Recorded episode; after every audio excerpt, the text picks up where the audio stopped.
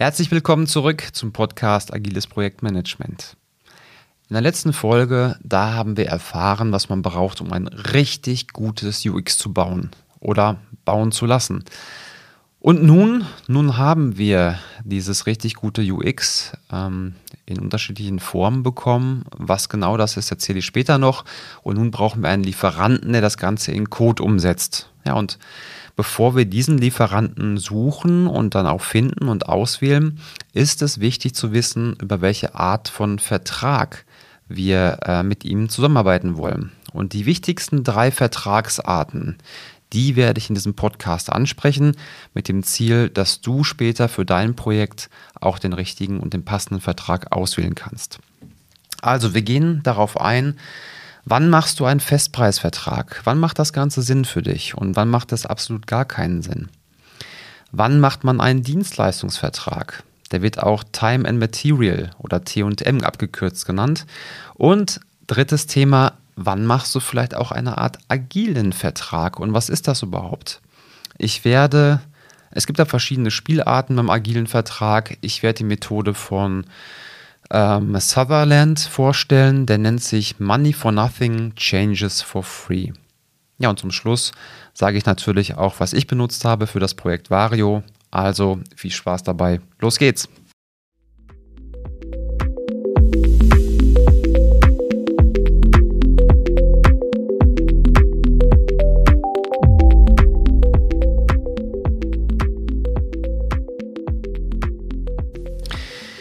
So, bevor wir in das Thema reingehen, wir hangeln uns ja bei diesen äh, Dingen, die ich erkläre, im Projekt Vario immer an dem Projekt Vario entlang.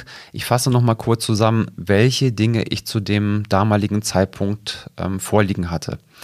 Und zwar hatte ich User Stories, die habe ich beschrieben in Form von Epics und User Stories und diese User Stories habe ich den Epics zugeordnet. Dann hatte ich die Informationsarchitektur. Die Informationsarchitektur zeigt, wie die späteren Screens zusammenhängen. Das heißt, bei mir war das dann einmal der Hauptbildschirm, auf dem man für die Gleitschirmflieger den Kompass sieht, die Windrichtung, die Windgeschwindigkeit und noch ein paar andere Dinge. Also alles das, was man am, in der Luft benutzt. Und es gibt natürlich auch Dinge, die man nicht in der Luft benutzt. Also wie zum Beispiel der Screen zum Buchen. Ich glaube nicht, dass einer in 2000 Meter Höhe da äh, Pakete abschließt. Der muss schon gute Nerven haben. So, das heißt, das war auch ein Screen. Der Login-Screen, ähm, den gibt es nicht, aber den Registrieren-Screen.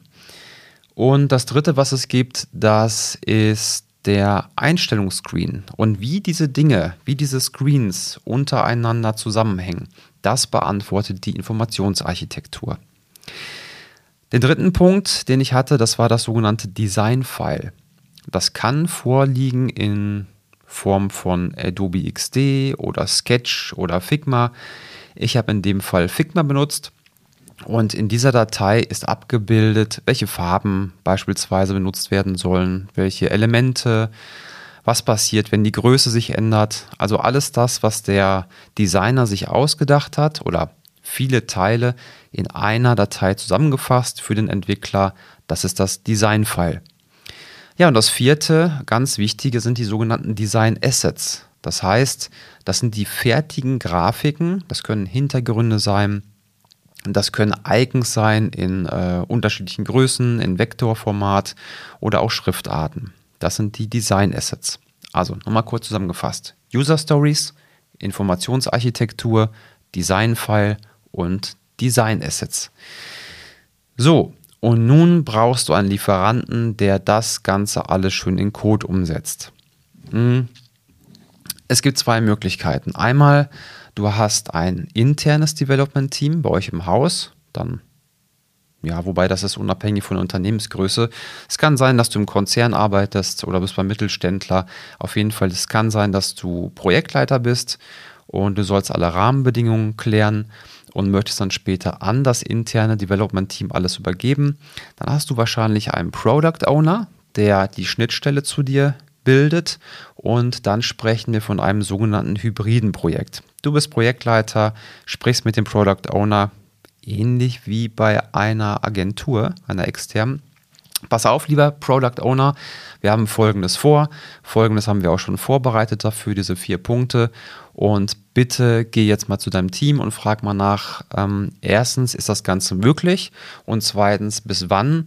Und drittens, was brauchst du noch von mir?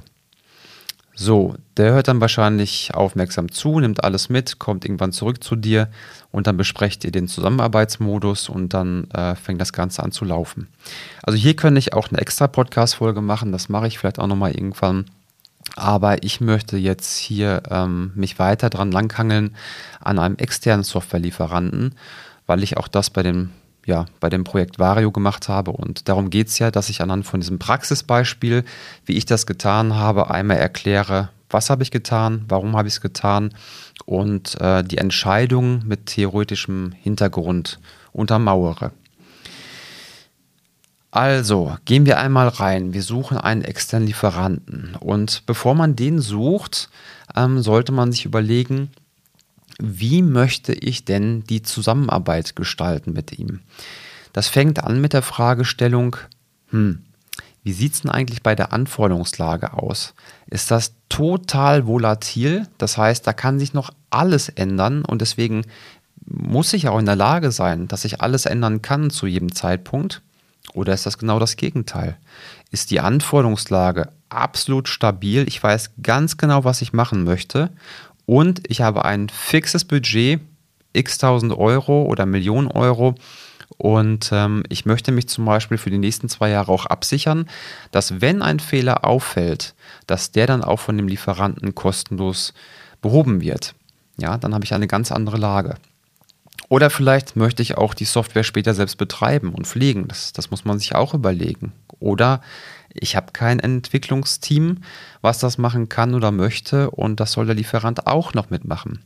Naja, all diese Fragen hat äh, starke Auswirkungen auf die Vertragsgestaltung und, und hier ist wichtig zu wissen, auch wenn es im agilen Manifest heißt, wir schätzen die Zusammenarbeit mit dem Kunden mehr als die Vertragsverhandlung, dann heißt das nicht andersrum, dass man keine Verträge mehr braucht.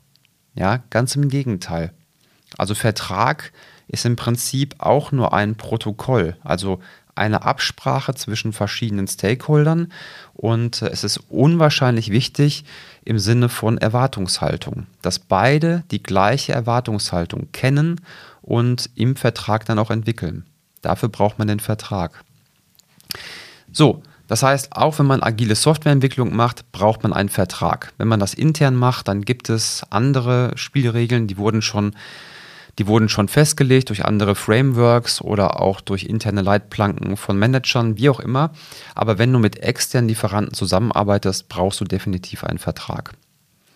So, was sollte man bei diesem Vertrag alles klären? Welche Fragen sollte man sich stellen? Also einmal das Thema Geheimhaltung. Da fängt es eigentlich schon an. Das heißt, wenn man die ersten Lieferantengespräche macht, ähm, muss man ja erzählen, was man vorhat. Was ist das Ziel davon?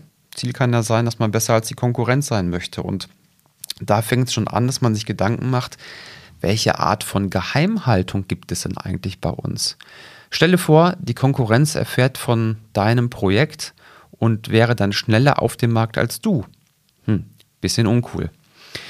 Dann die Fragestellung, wie, geht mir, wie wollen wir eigentlich mit Änderungen im Projekt und Änderungswünschen im ganzen Projektverlauf umgehen? Was ist da meine Erwartungshaltung? Wem gehört die Software hinterher? Gehört die mir als Kunde oder gehört die vielleicht dem Dienstleister? Wenn man das nicht definiert, dann kann es ja sein, dass wir zwar die Software dann haben und auch einsetzen, aber es kann ja auch sein, dass der Lieferant hinterher diese Software, die gebaut wird, ja, so ein bisschen verallgemeinert und dann als sogenannte White-Label-Lösung selbst auf den Markt bringt. So, und dann hast du zehn weitere Mitbewerber. Mhm. Wichtig. Dann noch ein ganz wichtiger Aspekt, ähm, wie und wo wird Qualität definiert und gemessen. Also Qualität ist kein Zufall, dass man später schaut, oh, passt oder passt nicht, sondern Qualität muss konstruiert werden. Das ist ein ganz wichtiger Aspekt. Ähm, natürlich ist das Thema Testen da auch mit drin, Software-Tests. Nur ich muss oder ich sollte mich vorher mal hinsetzen und sollte mir Gedanken darüber machen, baue ich eine Wegschmeißsoftware, um an den Extremen zu denken, oder baue ich eine Software, die zehn Jahre halten muss und darf keine Fehler haben, also beispielsweise eine, eine Schienensoftware, ansonsten gibt es Tote. Und äh, ich muss dann, ich habe dann ganz andere Qualitätskriterien. Und diese Qualitätskriterien und Qualitätsmerkmale, darüber sollte ich mir Gedanken machen. Dafür gibt es eine Norm, das ist zum Beispiel die ISO 9126. Da kannst du gerne mal reinschauen und kannst dir überlegen, Punkt für Punkt, für jedes Qualitätsmerkmal, ist mir das wichtig, ist mir das nicht wichtig? Und wenn es wichtig ist, dann auch definieren, ähm, ganz konkret, in welcher Form muss das vorliegen in der Software und im nächsten Schritt auch, wer soll das prüfen? Macht das der Lieferant? Mache ich das als Kunde? Oder machen das vielleicht sogar beide? So, was haben wir noch? Was haben wir noch? Ja, dann vielleicht noch überlegen, was passiert denn, wenn der Dienstleister nicht so performt, wie ich mir das vorstelle? Und woran mache ich das auch fest? Erwarte ich beispielsweise Statusreports? Ähm, auf welchem Level sollen die Statusreports sein? Ja, und was passiert, wenn der Lieferant auch nach zwei, drei, vier, fünf Mal Aufforderungen, Dinge zu ändern, einfach nicht performt? Passiert häufiger als du denkst, sollte man drüber nachdenken. Ähm, es gibt noch andere Dinge, ich führe nicht alles jetzt auf, was mir einfällt. Also was zum Beispiel auch wichtig ist, in welchen Zyklen die Software angeschaut und abgenommen werden soll, was die Rechte und Pflichten von jedem sind, also von Kunde und Dienstleister, was sind Be Beistellungsleistungen. Beistellungsleistungen, doch, den Punkt führe ich nochmal kurz aus. Beistellungsleistung hört sich komisch an, damit ist zum Beispiel eine Testumgebung gemeint. Wenn man jetzt ein Mini-Projekt hat, wo eine App gebaut wird, naja, ist das dann ist das äh, nicht der Rede wert, da braucht man nicht drüber sprechen. Da geht es vielleicht darum, wer äh, kauft irgendwie die Lizenz oder so für 100 Euro für dieses äh, Developer-Framework von Apple. Aber wenn es um das Thema Testumgebung geht, als richtig großer Provider, dann kannst du ja in die zweistellige Millionenhöhe gehen. Und da muss man drüber nachdenken, ähm, welche Arten von Beistellungsleistungen brauchen wir? Wie teuer sind die? Wer pflegt die auch? Testumgebung ist da wirklich ein guter Punkt. So, wenn man sich hierüber jetzt im Klaren ist, was man möchte und auch abgeholt hat, was das Management möchte, dann kann man aus ganz unterschiedlichen Vertragsmodellen auswählen. Und die drei wichtigsten Vertragsmodelle, die möchte ich jetzt mal vorstellen. Fangen wir an mit dem ersten. Das erste ist der sogenannte Fixed Price. Das heißt, ja, wie der Name schon sagt, der Preis ist festgesetzt und der basiert auf einem sogenannten Lastenheft. Lastenheft und Pflichtenheft. Lastenheft kommt meistens vom Kunden und das Pflichtenheft wird basierend darauf geschrieben vom Dienstleister und dann, äh, ja, dann gibt es einen festgesetzten Preis und der Dienstleister muss diese Anforderungen dann umsetzen. Das kann man auch mit User Stories machen. Ich habe das auch gemacht. Ich weiß, viele sagen, User Stories sind keine Spezifikation. Das ist nur ein Gesprächsangebot. Man kann das dafür nutzen. Man kann die aber auch vergewaltigen und kann die als Spezifikationsmittel benutzen. Warum nicht? Ist möglich. Was ist charakteristisch für Fixed Price? Einmal die Bezahlung nach Abnahme. Das heißt, der Lieferant, im schlimmsten Fall entwickelt er drei Jahre Software. Du sagst drei Jahre lang, nö, will ich anders haben. Die Anforderung ist nicht erfüllt, will ich anders haben. Nee, nicht will ich anders haben, das wäre ein Change Request. Aber du würdest drei Jahre lang sagen, diese Anforderung ist nicht genauso erfüllt, wie wir das äh, beschrieben haben im Lasten- und Pflichtenheft. Ja, und der Dienstleister muss dann nachliefern, nachliefern, nachliefern. Und stell dir vor, der macht das drei Jahre lang, sieht nicht einen Euro ich habe schon viele Dienstleister gesehen, die damit ausgeblutet sind und äh, die waren pleite.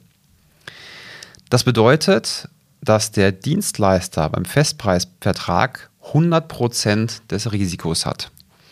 Zudem ist es ziemlich teuer für den Kunden, weil als Dienstleister musst du ja einen Risikoaufschlag draufpacken. Ja, du musst ja sagen, okay, wir gehen einfach davon aus, dass wir nicht alle Anforderungen zu 100% richtig oder genauso verstanden haben wie der Kunde. Das heißt, ich muss mir einen gewissen Puffer schaffen, um den Kunden nicht sauer zu fahren und Dinge zu ändern, wo man sagen könnte vor Gericht, hm, ist so oder so zu interpretieren. Und um in diese Falle nicht reinzukommen, mache ich mal sowas wie 30% Puffer on top. Das zahlst du natürlich mit. Dann, was noch charakteristisch ist, es ist kein absoluter Fokus auf den Business Value. Das heißt, kann sein, dass die zum Beispiel bei der Entwicklung von 50 Prozent schon äh, so weit sind, dass du sagen würdest, ach, weißt du was, wir haben zwar damals gesagt, wir brauchen 100 Prozent der Anforderungen, jetzt sehe ich ja mit den 50 Prozent, das reicht mir schon. Das reicht völlig aus. Lass uns mal lieber das Projekt jetzt einstampfen, so wie es ist, und wir geben die Software in den Markt. Das wäre eher Fokus auf Business Value. Macht man nicht bei Fixpreis, man will ja alles haben, man hat ja auch alles äh, oder wird ja auch alles bezahlen. Kommen wir zum zweiten Modell. Das zweite Modell ist das sogenannte T&M-Modell, Time and Material. Und da ist es so, dass ich nicht sage, ich habe diese Leistung und ich möchte dir so viel Euro dafür geben, sondern ich sage ihm, diese Leistung ist zu erfüllen und geschuldet wird da nicht ein Gewerk, also ein fest vorgegebener ähm, Umfang an Anforderungen, sondern geschuldet wird die sogenannte Arbeit. Das heißt, wenn ich zum Beispiel Externe habe, die ich einsetze im Projekt, dann bezahle ich die auf Stundenbasis und wenn diese Externen irgendwelche anderen Dinge brauchen, wie Testumgebung, das ist dann Material, dann bezahle ich das auch. Das Ganze mache ich so lange, bis ich sage, jetzt ist mein Projekt fertiggestellt und dann schicke ich die extern nach Hause.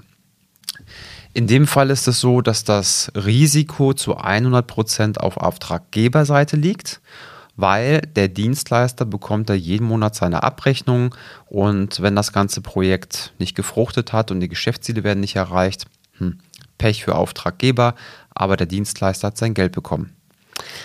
Ähm, hier vielleicht nochmal einmal kurz Vorsicht und zwar bei dem Thema verdeckte Arbeitnehmerüberlassung und Scheinselbstständigkeit.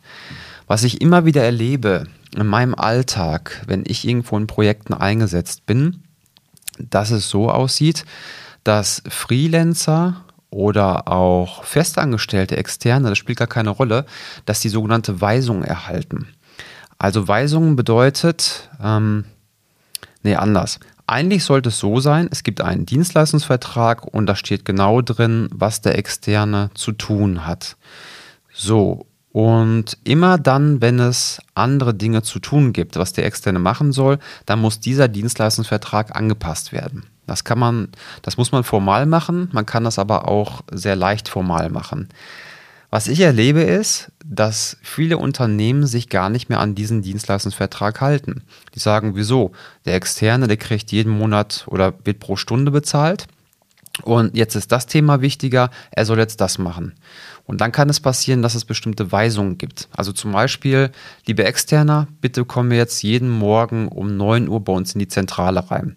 Oder nehme jeden Tag um 9 Uhr an dem Daily teil. Oder äh, mache jetzt bitte mal eben, fix mal eben diesen Fehler. Bis morgen. Ja, das, das sieht alles sehr stark nach Weisungen aus.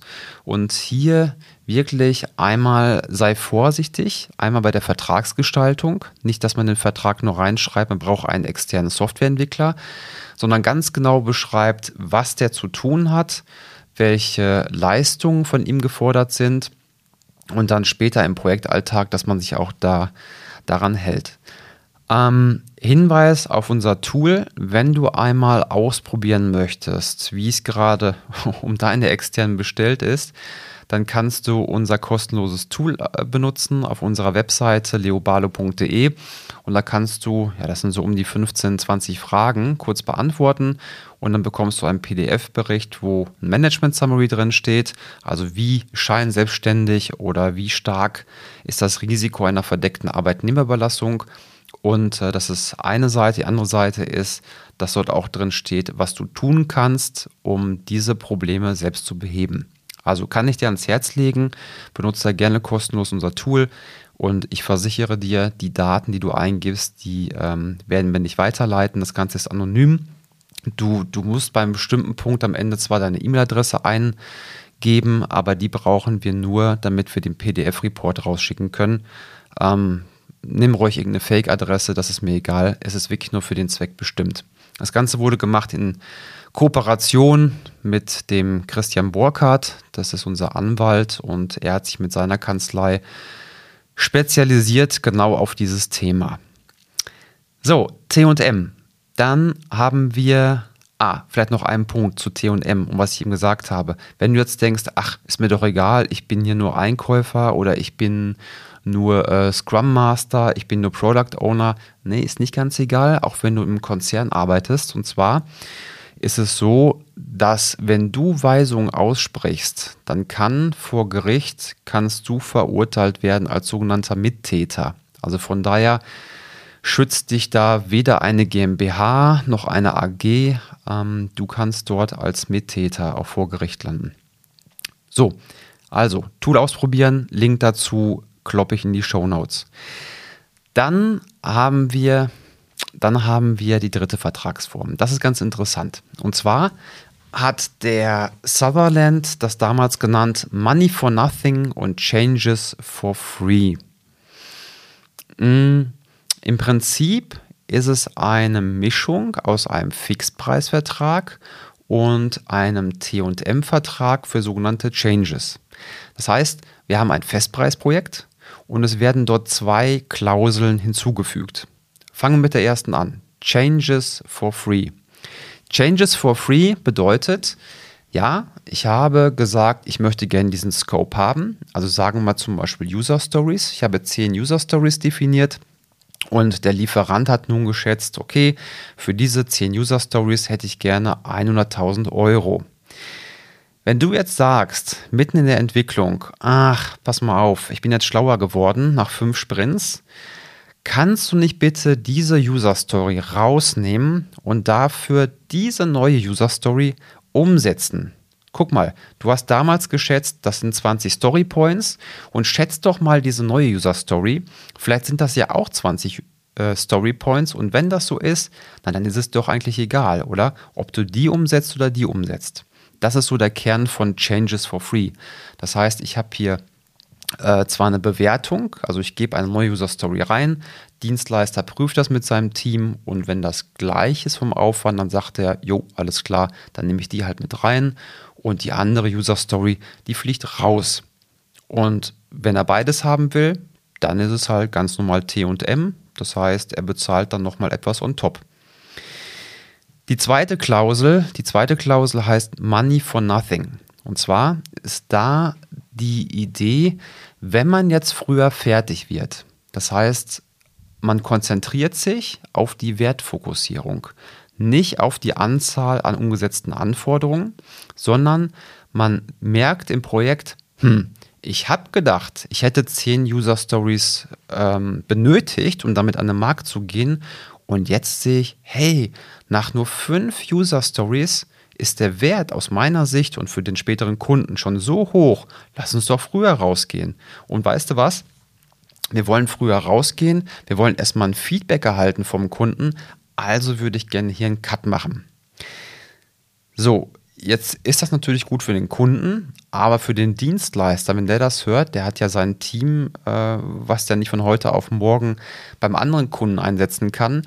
Das heißt, hier hat man geschaut, dass man im Prinzip das Risiko teilt und sagt, okay, wenn der Kunde sagt, wir beenden dieses Projekt etwas früher als geplant, dann möchte ich gerne folgenden Prozentteil des übrig gebliebenen Budgets teilen. Ein Teil geht an den Dienstleister und ein anderer Teil, der geht an den Auftraggeber wieder zurück. Das bedeutet Money for Nothing. Also der Dienstleister muss nicht weiter implementieren und für dieses nicht weiter implementieren bekommt er eine kleine Schadensbegrenzung. Das liegt üblicherweise irgendwas im Bereich von 20 bis 50 Prozent des übrig gebliebenen Budgets und hat damit die Möglichkeit, ähm, seine Leute noch für, für eine Zeit lang weiterhin zu halten und kann ihnen andere Projekte dann reingeben. Ja, das war Money for Nothing, Changes for Free. Ein sehr interessantes Modell. Ähm, was ich gewählt habe, erzähle ich am Ende des Podcasts. Ich möchte jetzt noch einmal kurz darauf eingehen und zusammenfassen, wann würde ich welches Modell wählen. Wenn du fangen wir mit dem ersten Punkt an. Wenn du volle Flexibilität brauchst, die Anforderungen sind noch total unklar und die können vielleicht auch gar nicht sauber beschrieben werden zum jetzigen Zeitpunkt. Und, und oder Geschwindigkeit ist das Wichtigste im ganzen Projekt. Der Vorstand sagt, es ist mir egal, was es kostet. Sieh nur zu, dass es bis dahin fertig ist. dann würde ich zu TM greifen. Wenn dir jemand sagt, pass auf, wir sind total kostensensitiv. Es darf auf gar keinen Fall folgenden Kostenrahmen überschreiten und gleichzeitig kann ich dir auch ganz genau sagen, was rauskommen soll. Das heißt, die Anforderungen können nahezu 100 Prozent, das gibt es nicht 100 Prozent eindeutig beschrieben werden, aber wir kommen ziemlich nah dran, dass wir sicher sind, die sollte man auch so interpretieren können. Und du willst zum Beispiel auch eine Gewährleistung haben über zwei Jahre. Dann ist für dich Festpreis das Richtige. Das dritte, was noch übrig bleibt, glaube ich, ist jetzt klar. Ähm, du möchtest die Kosten nicht überschreiten, du möchtest aber trotzdem Flexibilität haben, Anforderungen noch während der Projektlaufzeit tauschen zu können und auch während der Projektlaufzeit sagen zu können, pass mal auf, wir sind jetzt so weit, dass wir sagen, das hat einen hohen Business Value, wir wollen aber nicht mehr ausgeben, wir wollen erst mehr Erfahrung reinholen und ein Feedback vom Markt, dann ist das richtige Modell eine Art agiler Vertrag für dich. Und da kannst du dir gerne mal angucken, Money for Nothing, Changes for Free. Finde ich richtig gut. Kommen wir zu mir, zum Projekt Vario. Was habe ich genommen? Mm, bei mir gab es zwei verschiedene Einheiten, die ich beauftragt habe. Einmal gab es die Entwicklung der App und des Backends und dort habe ich, wer hätte es gedacht, Money for Nothing und Changes for Free genommen. Das habe ich so gemacht, indem ich einen sehr kurzen Vertrag gestaltet habe mit sechs Seiten. Die Stories dazu habe ich geschrieben und die Epics, die wurden von mir in Stunden geschätzt. Ähm, der Dienstleister hat dann auf meiner Schätzung basierend nochmal auch in Stunden geschätzt. Wir haben uns dann unterhalten, warum denke ich so wenig, warum denkt er so viel und haben da eine Einigung gefunden. Ähm, wir haben in den Vertrag aufgenommen, dass wir Stories gleicher Stundengröße einfach tauschen können und sofern da auch keine Abhängigkeiten bestehen untereinander.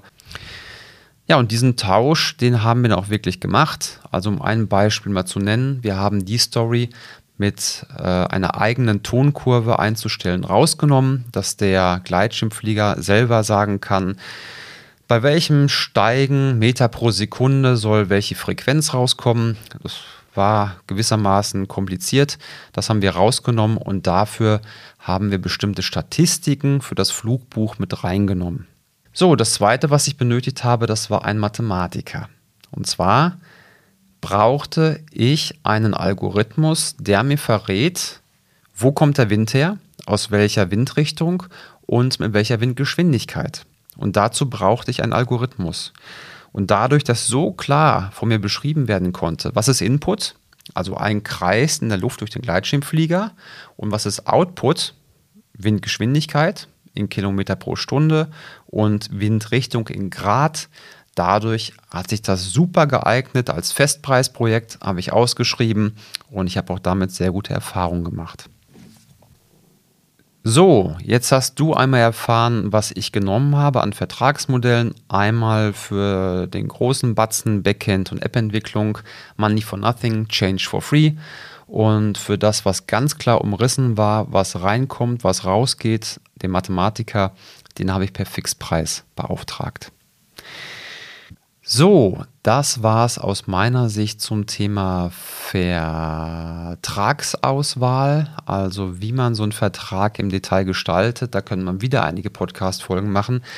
Aber das war jetzt nicht Ziel dieser Folge. Ziel war eigentlich wirklich nur gewesen, einmal als Voraussetzung für die nächste Folge zu wissen, okay, bevor ich den Lieferanten auswähle, habe ich mir Gedanken gemacht um den Vertrag, wie ich das Ganze gestalten möchte und in der nächsten Folge wird es dann darum gehen, wie finde ich denn den richtigen Lieferanten? Also, oder besser gesagt, was ist denn der richtige Lieferant? Ist das ein einzelner externer Freelancer?